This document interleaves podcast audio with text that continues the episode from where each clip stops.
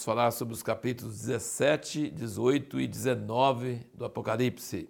E aqui no capítulo 17 nós já temos a visão da outra mulher, né, do Apocalipse. Essa é a igreja falsa, a igreja falsa que é a prostituta que se une com o mundo. Ele viu a grande prostituta que está sentada sobre a besta cor de escarlata. Então, a, a, aquela mulher gloriosa de, de Apocalipse 12 é a igreja gloriosa, pura e santa. E ela representa Jerusalém. E essa mulher prostituta representa Babilônia. Então, a Bíblia toda está comparando essas duas cidades, Jerusalém e Babilônia. A virgem que é pura, que é santa, que vai casar com Jesus e está grávida do filho de Jesus, e a prostituta que se mistura à igreja falsa, que se mistura com os governos, com dinheiro, com poder, com todas essas coisas. Né? E no fim, então, você vê que ela está montada nessa besta e aí você fala que no fim, o versículo 16 do 17 fala: os dez chifres que viste a besta, esses odiarão a prostituta e a tornarão desolada e nua e comerão as suas carnes e a queimarão no fogo. Porque Deus expôs nos corações o executar o intento dele, chegarem a um acordo e entregarem a besta o seu reino até que se cumpra as palavras de Deus. E a mulher que viste é a grande cidade que reina sobre os reis da terra. Uma grande cidade que reina sobre os reis da terra é Roma, na época de João. Inclusive, João foi exilado por Roma para a ilha de Patmos, onde ele teve essa visão. E Roma, é, aí nós não vamos entrar nesses detalhes todos assim, mas Roma foi um dos maiores impérios, né, e estava representado naquela imagem que Daniel viu, que depois ia dividir em dez dedos dos pés, que, barro e ferro misturado, que se tornou a Europa moderna, né, o mundo ocidental. E Roma é uma coisa interessante, a Roma como império ele foi destruído, mas no lugar dele surgiu a Igreja Romana, que tornou também dominou sobre a Idade Média. Depois a igreja também perdeu a força e tal. Então, assim, nós vemos várias coisas besta que era e que não é, que vai voltar a ser. Nós vemos muitas, é, muitas enigmas, muitas coisas assim é, surgindo, né?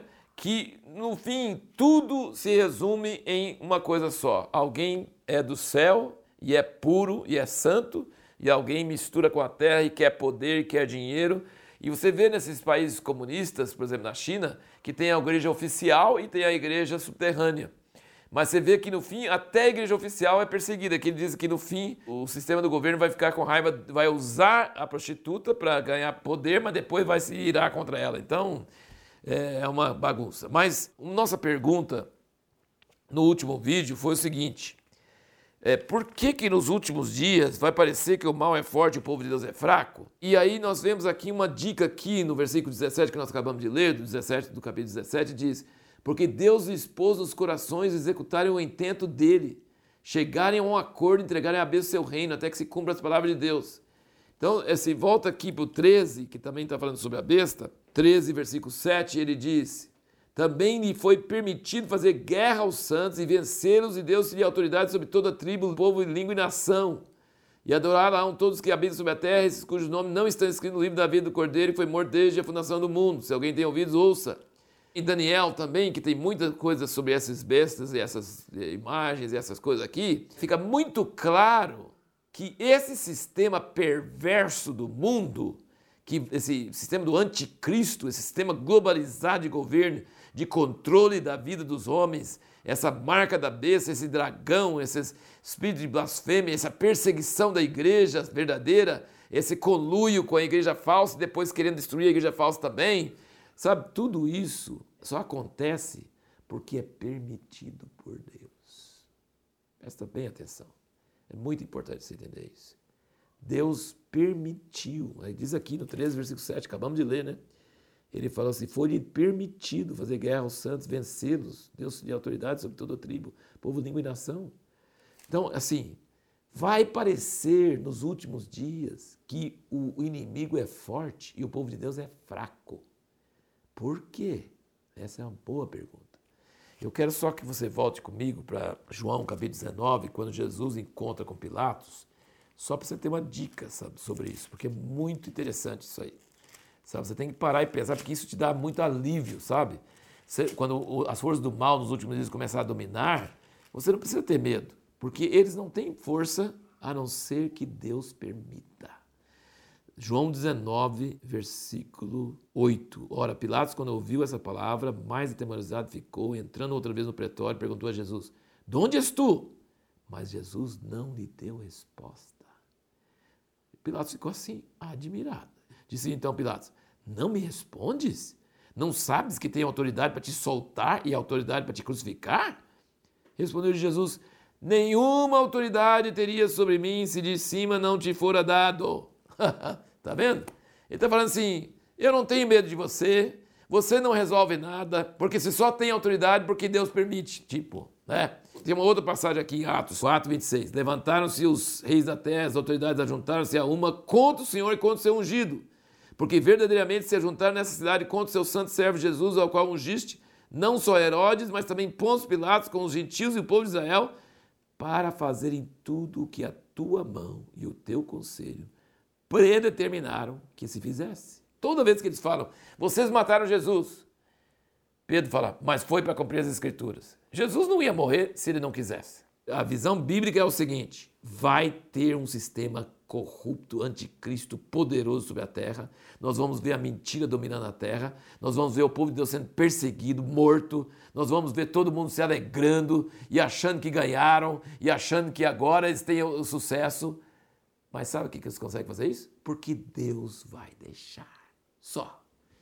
E sabe por que Deus vai deixar? Porque Ele quer passar o povo dele pela peneira, para saber quem realmente ama Ele de verdade.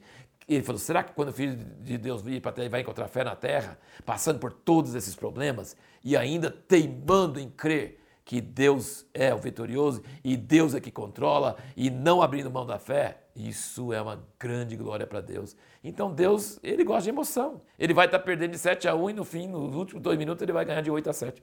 Então assim, como é que vai ser? É uma coisa, só Deus vai gostar de uma coisa dessa, mas Deus vai fazer isso, tá? Isso é importante. E agora seguimos então em frente para a queda da Babilônia. E aqui você viu nos, nos profetas do Velho Testamento, acho que Ezequiel também, que fala sobre isso também, sabe? Sobre a queda da Babilônia. E todo mundo chorando em uma só hora. Gente, eu creio que a economia do mundo vai tomar um tombo alguma hora, que vai ser em uma hora.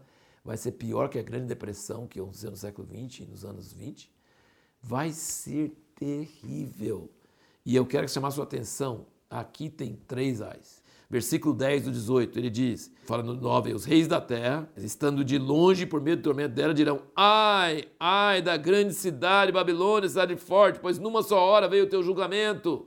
E aí, versículo 16, os mercadores, versículo 15, fala dos mercadores, dizendo: Ai, ai, da grande cidade, que estava vestida de linho fino, de púrpura, de escarlate, ornada com ouro, pedras preciosas e pérolas, porque numa só hora foram assoladas tantas riquezas. E depois ele fala sobre os pilotos dos navios né, que navegavam e levavam todas essas riquezas, versículo 19, lançaram pó sobre as suas cabeças e clamavam, chorando e lamentando, dizendo, ai, ai, da grande cidade.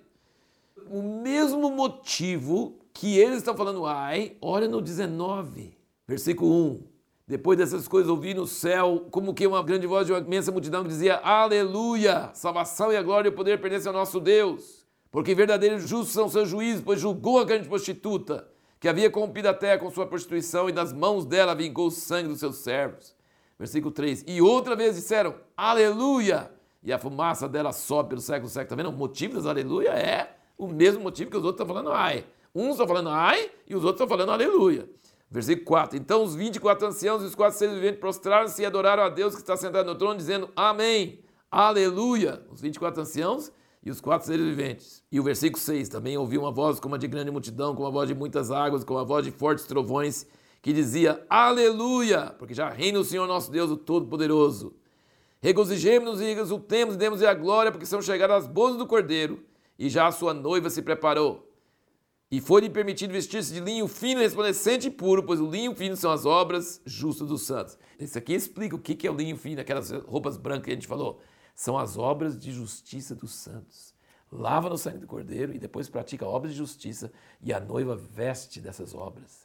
Quantas pessoas de Deus no mundo estão fazendo coisas abnegadas, sofrendo tudo por amor a Cristo e isso está formando a vestido da noiva. Durante todos os séculos, todas aquelas obras bonitas que as, o povo de Deus tem feito e está fazendo hoje, forma a vestimento da noiva. E aí depois, no versículo 11 até o 21 do 19, nós vemos a segunda vinda de Cristo. O Cordeiro está montado no cavalo branco e ele vai vir e vai ferir as nações. Ele é o Rei dos Reis, o Senhor dos Senhores e vai vencer todos os que eram contra ele. E olha o versículo 20: a besta foi presa e com ela o falso profeta, fizeram diante dela os sinais com que enganou os que receberam o sinal da besta, que adoraram a sua imagem. Esses dois foram lançados vivos no lago de fogo que arde com enxofre. E os demais foram mortos pela espada que saiu da boca daquele que estava montado no cavalo. Todas as aves se fartaram das carnes dele. E a pergunta que nós vamos responder no próximo vídeo é: de acordo com as últimas palavras da Bíblia, o que precisamos fazer para ser bem-aventurados?